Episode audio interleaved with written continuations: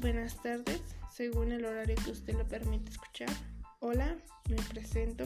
Soy Marisol Hernández Morales, estudiante del plantel 18 Alzayanca y alumna del grupo 602.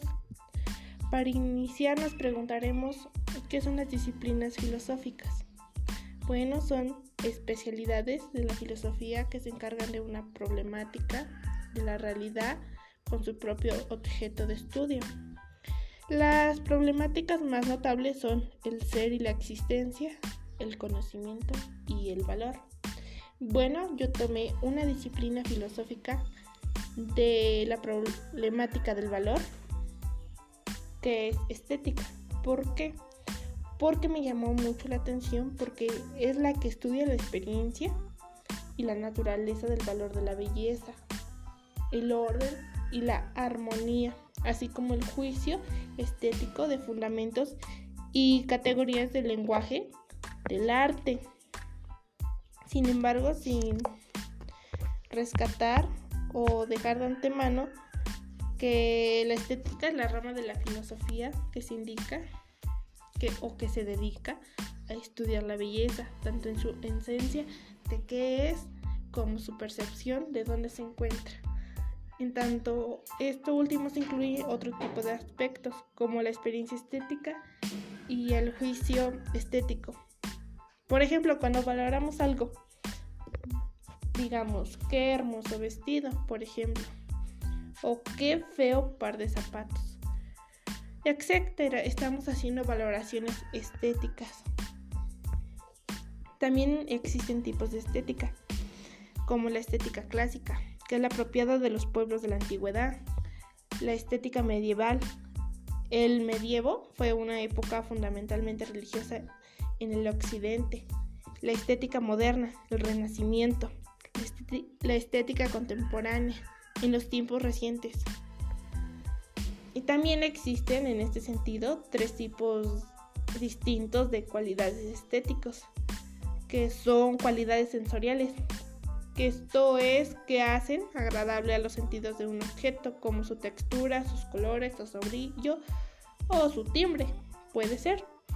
Cualidades formales que tienen que ver con el modo en el que el objeto se cambia, los elementos que lo componen o la relación que entre ellos puede percibirse. O también el 3, que son las cualidades vitales, que refieren al contenido existencial o vivencial de un objeto, es decir, a, las ideas que evoca o a los sentimientos que transmite o las vivencias que se puede recuperar de, esta cualidad. Y a lo largo de la historia de la filosofía, el concepto de la belleza ha, ido cambiando. Esta característica ha integrado al ser humano, quien cuenta con el arte como herramienta para producirla o interrogarla además de la belleza natural del mundo. Bueno, eso sería todo y gracias.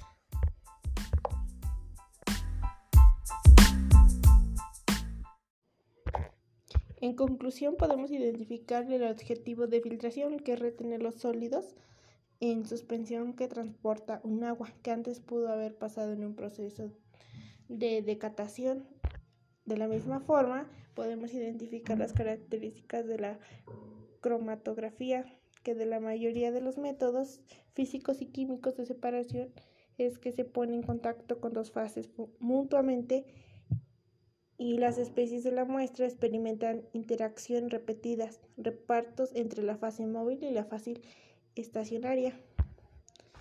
Y también podemos identificar el fundamento de la técnica, ¿En qué consiste? La cromatografía comprende un conjunto de técnicas que tiene como finalidad la separación de mezclas basándose en la diferente capacidad de interacción de cada componente en otra sustancia. Eso sería todo y gracias por la atención prestada. Hola, ¿qué tal? Regresamos con nuestro corte informativo.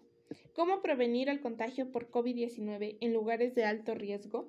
Ahora que entramos a una etapa a la que conocemos como aislamiento selectivo sostenible, es fundamental que conozcas, apliques y compartas con tus familiares, amigos y conocidos las prácticas de autocuidado que pueden salvar vidas, incorporando pequeñas acciones en rutinas.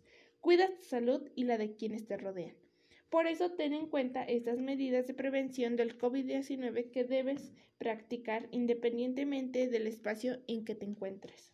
1. Lava tus manos con agua y jabón antes y después de consumir alimentos y de ir al baño.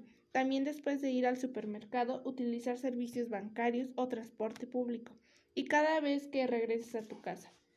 2. Utiliza antibacterial. Recuerda que el gel debe de tener por lo menos el 70% de alcohol en su composición.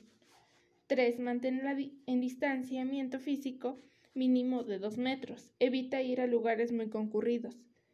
5. Utiliza tapabocas o mascarilla convencional al asistir a sitios públicos. 6. Evita tocarte los ojos, la nariz y la boca, sobre todo cuando no te has lavado las manos.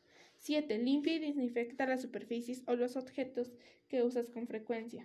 8. Recuerda usar pañuelos desechables al momento de estornudar o de toser o cubrirte la boca con el antebrazo.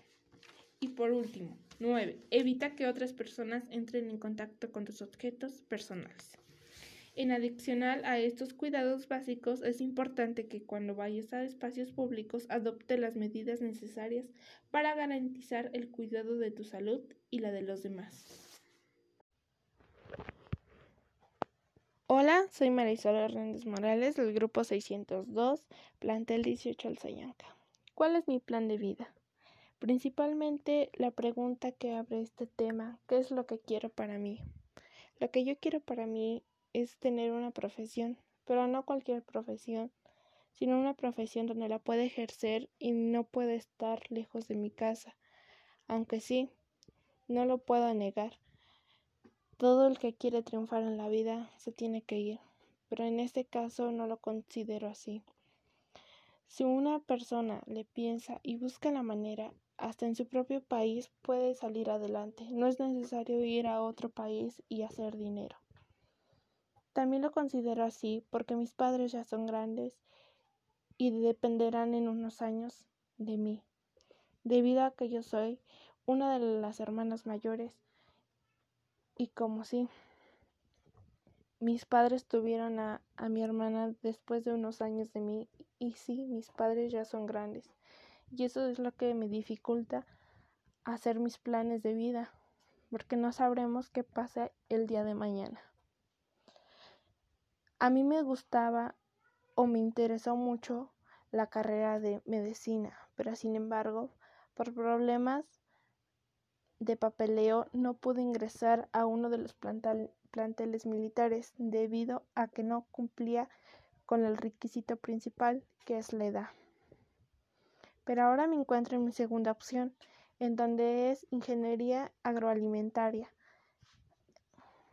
que se llevará a cabo o la estudiaré en una universidad de gobierno, sí, de gobierno, en donde es una de las universidades que ha puesto nuestro presidente de la República Mexicana. Gracias a ello puedo seguir con mis estudios, pero lo más importante es que nos ayudarán con un ingreso económico o una beca o un apoyo bastante bueno, en donde creo que sí podré salir adelante. Pero no todo va de la mano. También quiero emprender un negocio que sea propio, que sea propio de nosotros, en donde se pueda vender o realizar un servicio a donde la comunidad lo necesite. También que este servicio no afecta al medio ambiente. Terminando mis estudios, pienso trabajar y esforzarme mucho para así poder conseguir un carro propio, conseguirme una casa